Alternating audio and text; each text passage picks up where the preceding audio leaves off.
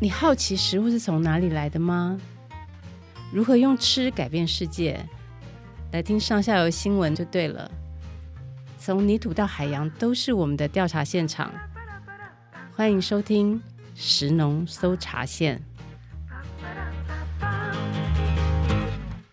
听众朋友，大家好，我是上下游的佳珊，很开心呢，又可以在节目上跟大家分享我们最近报道的新闻议题哦。最近最红的一条鱼是什么鱼呢？诶，大家应该都知道，就是石斑鱼。因为啊，六月十号啊，中国突然宣布暂停台湾的石斑鱼输入，说是验出了这个禁药孔雀石绿，还有结晶紫哦，紫色的紫。哇，这个消息哦，一传过来哦，我们整个台湾的这个石斑鱼产地的渔民啊，大家都好像晴天霹雳一样哈、哦，完蛋了，完蛋了！为什么呢？因为石斑鱼哦，有相当大的比例都是卖去中国，那一旦禁运的话呢，已经养在池子里的鱼，到底要怎么办？上下游的记者们呢，在呃得知这个消息的第一时间呢、哦，我们就赶快分头去采访了。有人去问渔民，有人去问盘商，有人去问渔会。然后后来呢，我们又陆续做了好几条哦，采访专家学者，做了很完整的追踪报道。今天呢，我们就请啊我们的同事啊林怡君来跟我们讲一下这件事情来龙去脉到底是什么样子啊。欢迎怡君。Hello，各位听众朋友，大家好，我是上下游新闻记者怡君。好，怡君现在在高雄哦，我们是透过连线跟他访问哦。怡君，你先介绍一下我们国内的石斑鱼啊，大部分都养在哪边呢？然后每年的产量大概有多少呢？又有多少是内销，有多少是外销呢？好，我来跟大家讲一下，我们台湾的石斑鱼，依农委会统计。去年它的年产量是一万七千公吨，然后主要集中在屏东、高雄跟台南这三个区域，屏东是最多的。然后内外销的比例的话，去年它去中国的比例约莫是三十六 percent，但是去年的状况是比较特殊，因为二零二零年以来其实都已经因为疫情的关系，所以石斑鱼外销。对中国依赖度有变低，让我们内销的比例有微微提高。不过产地有跟我讲说，其实虽然说内销的比例是提高，但是中国不买，他们还是会非常的困扰。嗯，我记得以前好像有七八成以上都是外销去中国嘛，对不对？没错，没错。之前的话，嗯、外销。依赖中国的情形是七成以上这样子，所以是因为那个疫情的关系哦，所以本来这个石斑鱼外销就已经有往下了哈。那现在呢，等于是雪上加霜啊。那中国呢，为什么他们要买这么多我们的石斑鱼啊？他们自己不是也养很多石斑鱼吗？嗯，主要是饮食的习惯的关系。其实中国他们喜欢吃石斑鱼，一来是。他们觉得说一整尾鱼摆上桌好看，然后又好吃，这是一个很重要的。嗯。而且以他们来说的话，他们吃那个石斑鱼，它的意义不只是说我吃一尾鱼，有的时候因为它算价钱比较好的鱼，所以那个鱼摆在桌上，甚至有的人他谈生意，桌上有没有那尾石斑鱼，会影响说他有没有诚意，这笔生意会不会谈成，可能就跟这个石斑鱼是有关系。所以这一来是饮食习惯，二来是就会变成是他们需求量很多，但是他们的产量可能还没有办法供应说他们的需求，所以他们就会也想要买台湾的。那台湾的石斑鱼，变成是说我们从台湾这边过去，其实就是我今天去抓石斑鱼，我明天就可以到中国。那对对对，我们石斑鱼去中国其实是用一种很特殊的方式，就是活鱼运班船，主要他们那边喜欢吃新鲜的，所以这个运班船就是我们先去鱼温把鱼抓起来，抓到活鱼运输车，然后运输车呢再送到船上，然后这整尾鱼都还是就在像是一个大家可以想象哦，就是可能我们的运输车像是一个鱼缸，就是它里面是石斑鱼，然后这个鱼缸。后来又去了船上，然后接下来就再去中国，今天抓鱼，明天就会到中国。这么新鲜这样子哦，所以是呃，其实，在运输上面非常的方便哦，也不用冷冻，对不对？所以呢，活鱼哎，就这样子就到达了中国，对我们的渔民来说也是非常方便哦，他不用再去呃做加工啊，程序都很繁琐，对不对？还要申请一大堆的认证等等的哦。对渔民来说，其实他们最喜欢的就是池边啊，谈好价格，然后你就来把鱼载走，这样子就好了，嗯、对不对？我后面怎么卖就你的事了，我就不管了哈。那卖中国呢，其实对渔民来说是最方便的一个选择。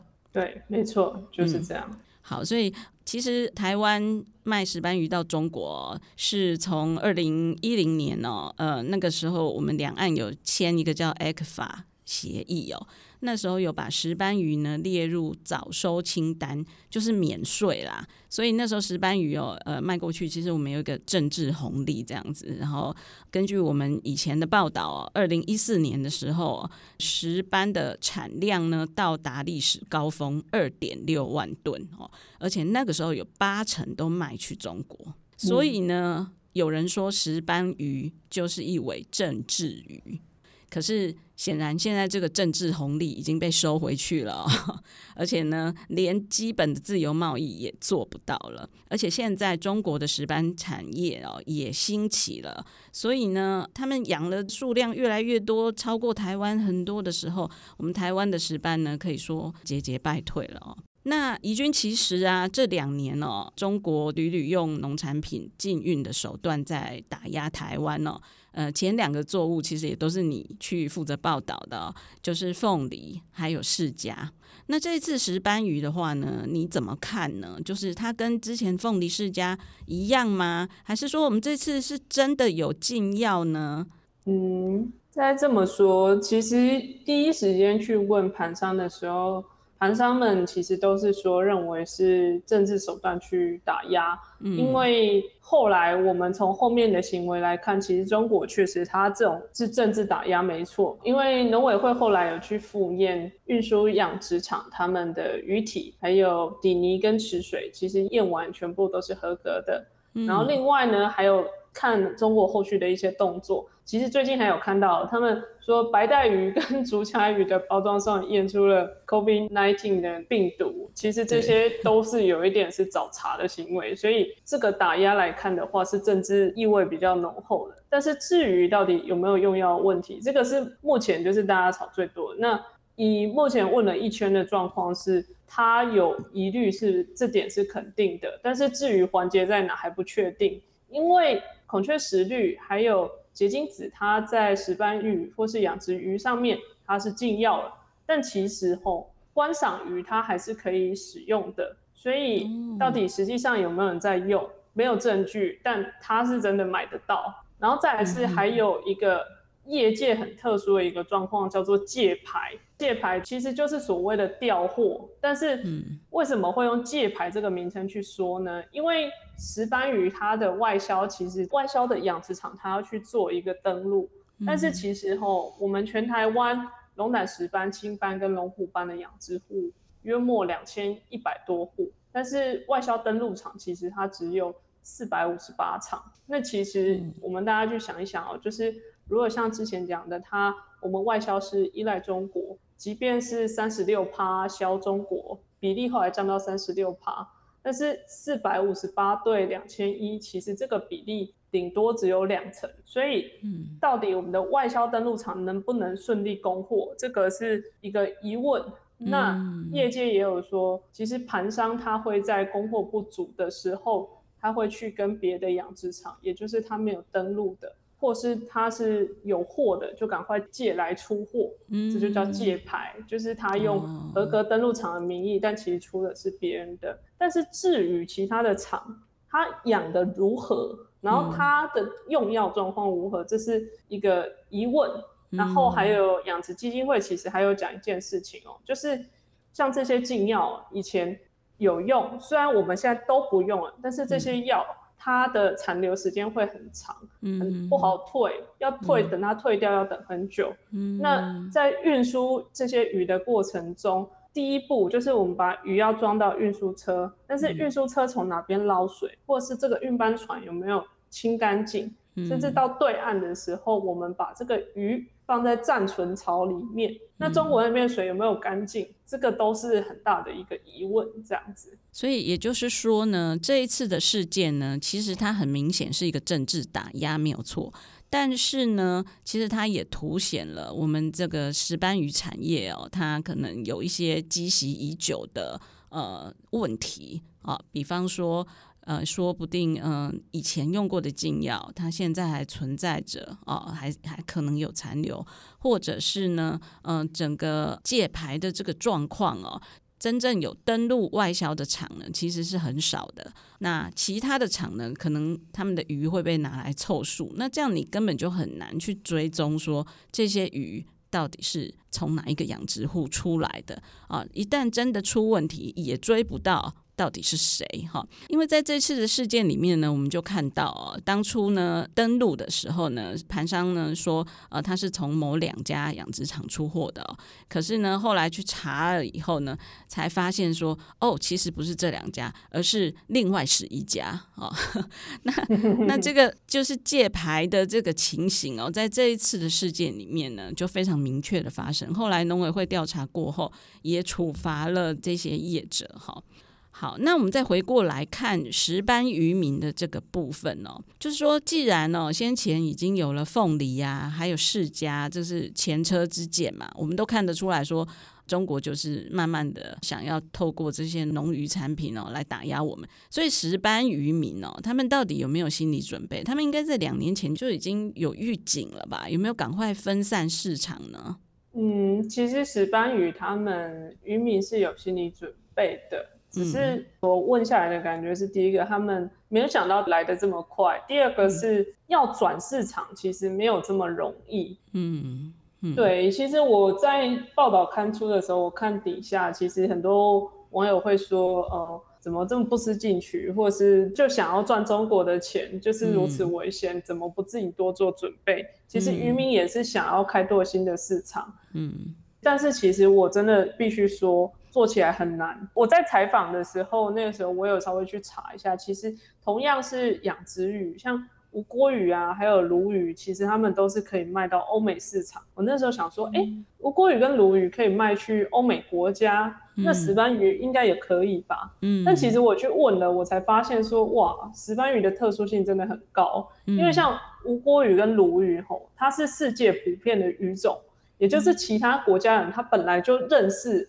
吴锅鱼跟鲈鱼，嗯、然后这两种鱼它打进欧美市场的时机很早，嗯、那个时候国外的超市它架上的水产不多，嗯，然后所以就是打进去就很有机会。嗯、可是现在要再打进去，其实我们变成是说，我们还要面临，比如说大家最常吃的鲑鱼跟鳕鱼，嗯，然后跟他们再去比，他们其实很平价。但是石斑鱼的价格比起来，它第一个就是比较高，所以它价格上它要去竞争就很难。然后再第二个是前面有讲了嘛，所以石斑鱼它的销售主力其实就是华人市场，华人最多的国家就是中国嘛。嗯、所以其实石斑鱼它变成说它会依赖中国是一个很自然而然的结果。嗯、那再回头过来看是说欧美国家或是日本的市场。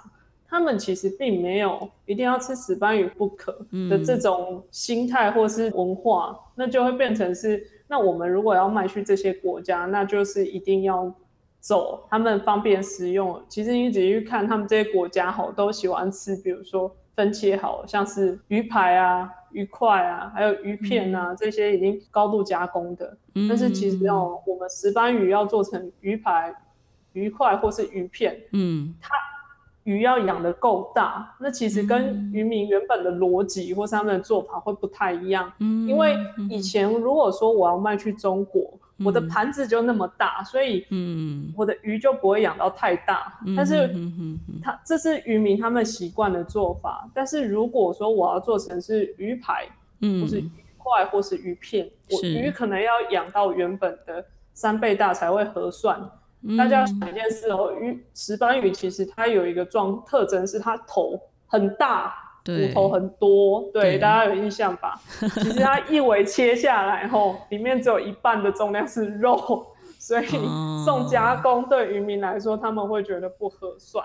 嗯、所以它真的变成说，你鱼要养大后、嗯，还有一个问题是，嗯，我的鱼温面积不变的状况下，越来鱼越来越胖，就变成是整个池子里面都是很大只的鱼、嗯，其实住起来是很挤的。嗯、那很挤的话，就会变成是说对鱼的健康啊，或是你的管理，其实整个饲养压力会变大，所以这样品质也很难变好嘛。所以整体来看，就是他们也想要分散，但是说实在话。要把一只鱼养大做成加工，这些的准备跟他们原本的模式都不太一样，嗯、没有那么快就马上换过来。真的，嗯嗯嗯嗯，那可以改养别的鱼吗？因为好像有一些渔民也有在养呃其他的，有一种叫赤鳍笛鯛，哈、哦，笛子的笛，总之就是红红的一种鱼啦。然后或者是欧阿鱼哦，五仔鱼，好像有一些渔民也转养了别的鱼，对不对？可是其实这个应该也蛮辛苦的，因为他已经养石斑习惯，他又要去改养别的，是不是也不容易？不太容易，因为养别的鱼就会变成是说，那我的客户就要换。但是其实你站在渔民的心情的角度看，我一定是做我有把握的。那我石斑鱼我已经有认识的，可是我如果现在贸然，比如说我一池我有两个鱼温。我现在另外一个池子全部都改养别的，我会有压力是，那我这一次要卖谁、嗯，我还不知道，所以渔民就会变成是说他们是很保守，他就会变成是，我现在有客户。嗯，客户是谁，我就养客户要的就好了。嗯，既有的这边还是先顾好。如果要改养别的，除非他已经找到销路，找到有人要跟他买了，他才敢换，对不对？对对对对、嗯，就是这样。怡君，那这一次我们呃这个突如其来的禁运哦，被影响到的这个石斑鱼预计有多少的量呢？嗯，农委会估啊，就是。这一波会受到影响的是斑鱼有三千六百公吨，哦，这样子，那还挺多的哎，嗯，对，真不，大家要 毛起来吃，嗯，那政府要怎么因应呢？他们评估的策略有三个，就是内外销跟加工这三条路，好像每次都是这三个哈。呃，也没办法，因为这也是如果换成是我，我想到的也是这三个。凤梨也是这三个，释迦也是这三个，对不对？是的，是的，是的。不过每个品相的那个状况都不太一样啊。怡君跟我们讲一下这个石斑鱼的内销、外销跟加工，它分别要注意哪些事情？嗯，其实像如果以凤梨跟释迦来说的话，其实我们大家。很专注在讨论说要怎么去把它转销到其他国家，但是以石斑鱼来说的话，嗯，我第一时间去问了台大的那个研究石斑鱼老师，嗯，他其实听完他就说，这个就是要专注在内销，因为外销的量可能很难去分摊这个压力。那确实农委会也有意识到，农委会他们呃外销的是三千六百公吨里面，它。他们目标外销的是三百公吨，等于其他的都是我们内销还有加工要去把它处理。那、oh. 内销的部分，它有比如说希望延后上市啊，嗯、就是让渔民养久一点，就是让它慢一点上市，嗯、不要同时出来这样子。嗯，然后再来还有是给饲料补助，因为如果、嗯这些鱼要晚一点上市，它吃的饲料就准备变多，嗯，然后现在饲料又涨价，所以它提供饲料补助，嗯，让渔民他比较有资本去经营这件事，嗯。然后再来就是很重要的，就是我们电商平台的促销，还有就是内需跟采购，嗯，他们现在就是变成是很努力的要去跟全联或者是各式各样的通路谈说，有没有办法帮我们卖，嗯，所以大家现在去全联。其实就有看到嘛，就是分切的那种石斑鱼这样子。嗯哼哼哼哼，的确哦。其实国内的消费者哦，原本对石斑鱼并不是那么的熟悉哦。呃，以前我们在全年是看不到石斑鱼的啦，就是你看不到那种一整条的，不用说了，连鱼片也看不太到哦。那怡君，你可不可以先介绍一下石斑鱼？是什么鱼好了？我想，也许有一些人根本连看都没看过它原本长什么样子呢。石斑鱼其实大家去看它，就是一尾大大的，嗯，我会觉得它跟餐桌上那个喜宴那样子豪气的感觉差有点多，嗯、因为他本人是长得非常的霸气，眼睛头大大的，一颗头真的好大，然后身上有斑。那其实我们的石斑鱼可以分成三种，嗯、就是青斑、龙胆石斑跟龙虎斑。嗯、青斑是渔民他们早期在养的，其实是青斑，嗯、然后龙胆石斑跟龙虎斑是后来他们才慢慢改养别的，嗯、因为主要是。一来是好吃，然后二来是价钱好这样子。嗯，然后龙虎斑呢，它就是我们台湾这边去做的人工的杂交种。嗯，那其实这三种就是我们最常见的石斑鱼。嗯、那我们在采访的过程有发现一件事情是，嗯，因为石斑鱼在我们台湾吼。之前很少在全看到，是因为它其实都是在比较高档的那种中式餐厅可以看到。嗯、那其实它不太会走进我们大家家庭的餐桌上，所以大家对石斑鱼都有一种印象是它很贵，非常贵。嗯、对。然后呢，我们大家就是会觉得说，买菜买便宜一点，我预算有限，那看到旁边有比较便宜的，我就去买了。就是大家会看到石斑鱼，就是一直会跟它有一个距离这样子。嗯对啊，可是现在餐厅又被疫情影响哦，很多餐厅可能就是有一搭没一搭的在开，对不对？然后，呃，所以石斑鱼哦，三千六百吨，如果我们真的要想办法把它给消掉的话，一般家庭很重要，对不对？这个石斑鱼一定要攻入一般家庭嘛。那一般家庭的话，以家庭主妇来说，因为我也是家庭主妇，我会觉得。哇，如果是一整条大大只的石斑鱼哦，呃，要烹煮其实有一点困难。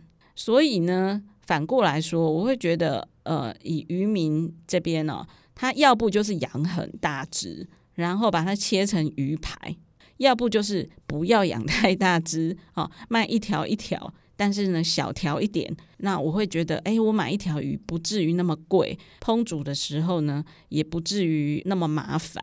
所以可能在养殖策略上面，整个就都要有所改变哦。对，没错。嗯、其实像我们去访问的几位老师，他们都有提到，既然最关键的是内销的话，那要让国人方便使用，或是教国人怎么去吃，这个是很重要的。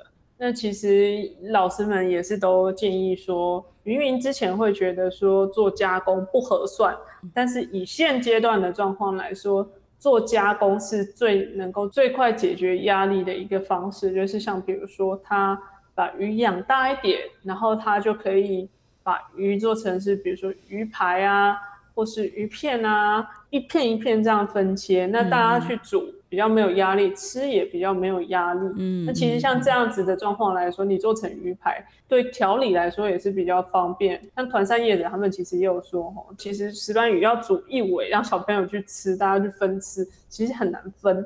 但是像如果可以像虱目鱼一样，就是做成鱼排，他们现在在校园团上里面也有推，是说，嗯，是木鱼排，其实小朋友是很喜欢的。那他们也是有信心说，那如果石斑鱼它可以改成做鱼排的话，嗯、那他们也有办法帮忙解决这样子。嗯、对，因为石斑鱼的刺很少，而且很大只，很好挑，所以其实蛮适合小孩子的、哦。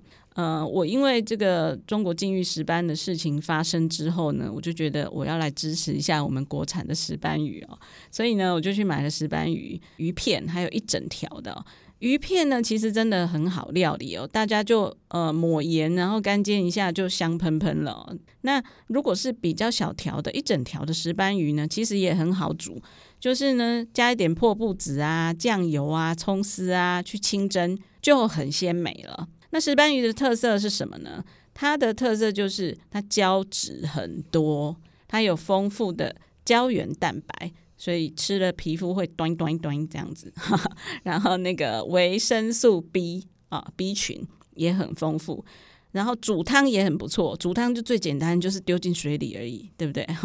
那我有看到一些业者，他把石斑鱼片片成很薄很薄，哇，很漂亮，就是半透明状这样。这个呢可以拿来涮火锅，所以如果说石斑鱼片可以在超市就买得到的话，哇，那我们其实也是可以像买。火锅肉片这样子哦，买石斑鱼片来涮火锅，其实也很方便哦。还有一些业者呢，他把石斑鱼做成了水饺，水饺的话就更方便煮了。所以其实呃有很多元的料理方式，可以让这个石斑呢跟我们台湾人哦更拉近关系。嗯哼哼哼，没错没错。好，那怡君，我想要呃做一个总结哦，就是说，其实这样看起来，这次的事件哦，也是一个呃养殖产业反省自己的好机会，对不对？哈，就是把危机当做转机嘛。那嗯、我们有访问一些专家嘛，专家是怎么建议的呢？其实像海大的老师是直接说。改善这些状况，要改善的就不外乎两个，一个是不要再有借牌的状况，另外一个是养殖技术它要提升嘛。那海大老师是说，你要卖东西，谁谁的都是挂谁的名字就是谁的货，这是一个很基本的诚信的问题。嗯，那而且而且像如果说有些养殖户他不是很 OK，但是他借的是合格的。认真的养殖户的话，其实这样也是很不公平的。所以老师认为是说借牌的情形它不能再出现。嗯，然后再来是养殖的状况，像以前养石斑鱼为什么会用孔雀石绿？它是为了去杀菌。那后来发现说它会有问题，所以就把它禁用。嗯、那现在渔业署他们会做一件事情，是鼓励渔民去用益生菌来养鱼。嗯哼哼，但是吼，老师有提到一件事，益生菌它是增生益菌，但是我们以前要杀的是杀掉是会影响鱼体的坏菌，所以其实渔民就会变成是接受度很两极，那种养的好的就是你本来。你池水保持得很干净，里面坏菌没有很多，那你用益生菌就很有效。但是如果你是在鱼已经看起来不是很 OK，你用益生菌，那也还是不会有效，所以就会变成是养殖户他们就是对这个接受度两极，那就会变成是大部分的人还还是都采取高密度的养殖。那这是这样子高密度的养殖状况下，其实鱼是很容易生病的。然后有的就会用抗生素去做杀菌。那我们为了这个，我们还有去调哦，就是食药署它历年都有去做水产品的动物用药的检测。那其实我们去看哦，其实这几年来石斑鱼的检验结果都是合格的。但是其他的鱼，像五仔鱼，它还是曾经会被验出像抗生素，甚至有被验过是孔雀石绿。虽然它不合格比例在降低，但是还是有。嗯，那其实老师是很蛮担心的，因为他说，虽然不是石斑鱼被验出来，是五仔鱼被验出来，但是其实产地的养殖户有的是兼养石斑鱼，或是跟五仔鱼的。嗯、那这两种可能也会，它是混着养或者是换养的。嗯，那这样子其实还是会有危险。那其实老师是说，如果要长远发展，而且我们要让消费者信任，那。不要有借牌，嗯、然后再来就是养殖密度它要降低，让鱼健康，减少投药，这才是根本。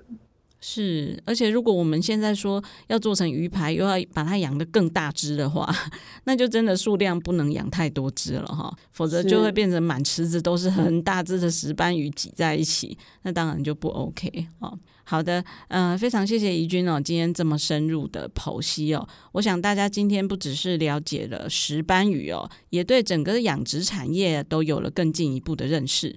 那我们台湾的养殖产业哦，其实曾经有过非常风光的过去。我们曾经是石斑王国哦，也是草虾王国，有没有？但是呢，也是无锅鱼王国，也是吴郭鱼王国。对啊，可是其实这些荣光哦，都已经有点褪色了哦。那现在我们年轻一辈最爱吃的是什么鱼？嗯，鲑鱼、鳕鱼。对啊，鲑鱼、鳕鱼都是进口的。所以呢，要怎么样研发哦，更贴近现在国人饮食习惯的水产品呢？让大家多吃一点国产的鱼，少吃一点进口的鱼，这真的是非常重要的目标哦。大家可以想象啊，鲑鱼、鳕鱼其实都是很大只的鱼，然后它被切成鱼片，对不对？现在小孩子其实都已经没有看过鱼头了，没有看过鱼头长什么样子。那其实我觉得石斑鱼哦，你把它养大只一点，然后再把它切成片，其实反而是有它的潜力的，哎，对不对？它比较符合现在年轻人在吃鱼的方式了，哈。那嗯，所以食鱼教育的推动哦，我觉得蛮重要的。希望大家听完这一集呢，可以去市场找一下石斑鱼哦，买回来料理看看哦。相信呢，你听完这集吃起来呢，你会觉得诶，滋味特别深刻。好，好，谢谢大家今天的收听，也请大家呢别忘了上我们官网啊，赞助一下上下游新闻啊。我们同事们每天都很努力的东奔西跑啊，在为大家做优质的新闻哦，真的很需要各位的支持。也请大家呢要记得帮石农搜查线按个星星，填个问卷，然后呢把你听完的回馈呢呃告诉我们哦。谢谢怡君今天的分享，我们下回空中再见喽，拜拜，谢谢大家，拜拜。以上内容是由上下游新闻团队制作，我们是一个线上媒体，特别针对农业、食物跟环境制作每日新闻与深度的调查报道。欢迎大家上网搜寻上下游新闻市集。